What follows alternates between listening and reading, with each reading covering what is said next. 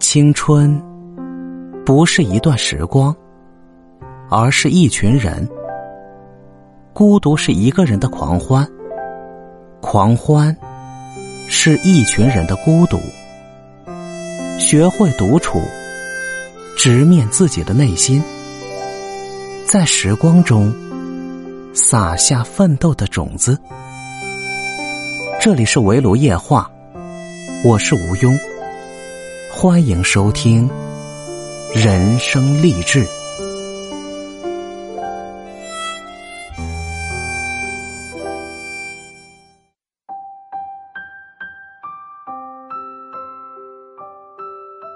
未曾清贫难成人，不经挫折永天真。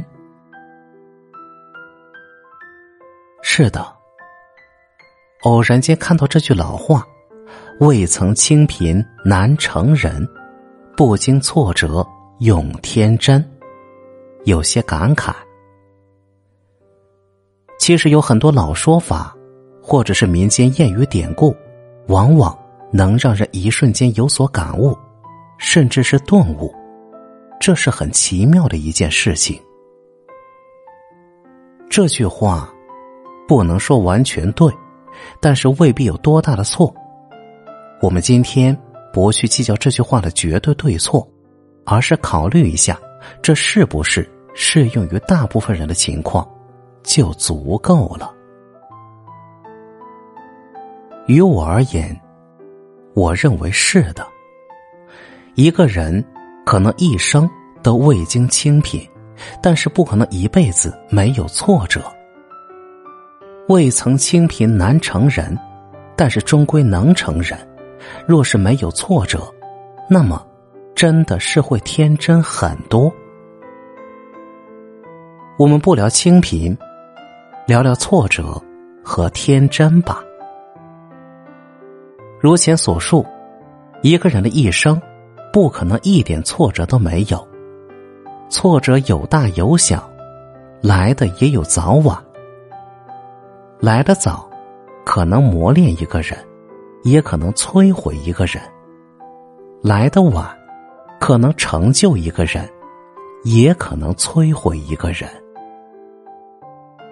一个人在尚未经历挫折的时候，思想往往单纯。往往会把人和事物想得过于简单。那么，你有没有经历过什么样的挫折，让你吃一堑长一智，不再那么天真呢？我来拿友情举例吧。有这样一个观点，都说校园里的友情是最纯洁的，因为没有那么多金钱利益的瓜葛，而到了社会上。职场上是很难交到真正的朋友的，因为这时候，友情在人性、在金钱、在地位面前变得很脆弱，不堪一击。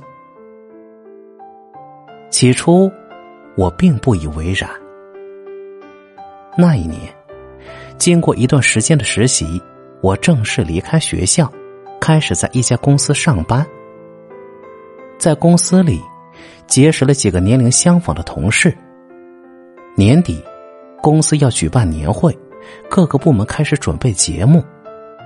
我们几个人组建了一支小乐队，准备在年会上表演。直到正式在年会上表演，我们这支小乐队已经排练了差不多两个来月。这段时间里，我们这几个来自不同学校。有着不同工作经历的人，成为了非常要好的朋友。上班时间，我们会抽空排练；业余时间，也常常一起聚会唱歌。当然，少不了一起吃饭、吹牛什么的。大家很聊得来，也很真诚。直到我们在年会上表演结束后的一段时间，大家都是很要好的朋友。我以为，只要我们还在这家公司上班，应该就会一直这样下去。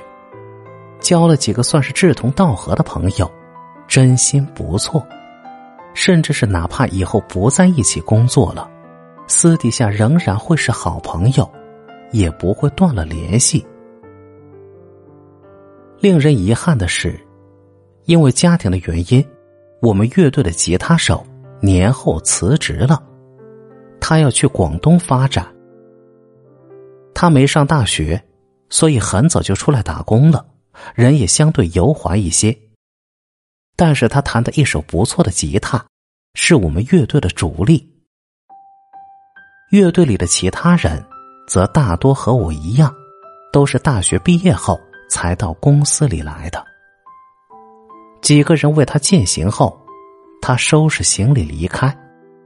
因为我当时和他住的比较近，特意送他去坐车。临行前，他兜里没钱了，我便借了一千给他。问题也就出在了这里。我本以为，等他回到老家，或者在广东有了稳定的工作，就会把钱还给我。虽然不在一起工作，不在同一个城市生活，以我们的感情，我并不担心，也不着急让他还钱。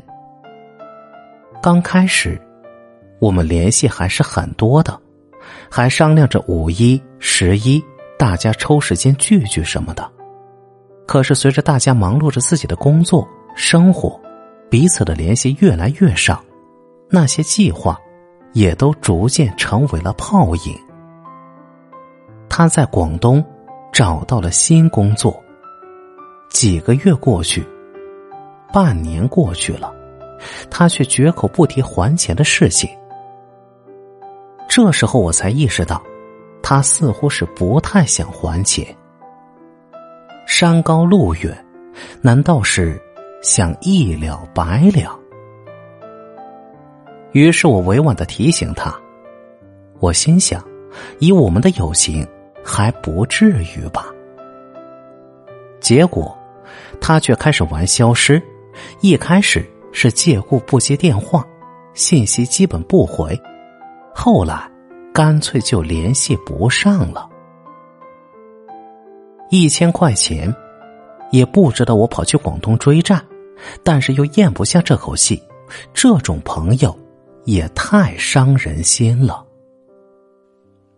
和之前乐队的几个朋友聊起这件事，我不禁感慨：没想到他是这样的人。特别是想起以前那一段一起排练、一起唱歌、一起吹牛的时光，现在看来。还真是讽刺。经此一事，于我而言，也算是一次挫折吧，让我对友情有了更多的思考，不再盲信，也对人性不再那么天真。好了，如果你听到了这里，我的例子说完了。如果。你也有遭遇过什么挫折，让你成长，不再那么天真？那么，欢迎留言评论，与我交流吧。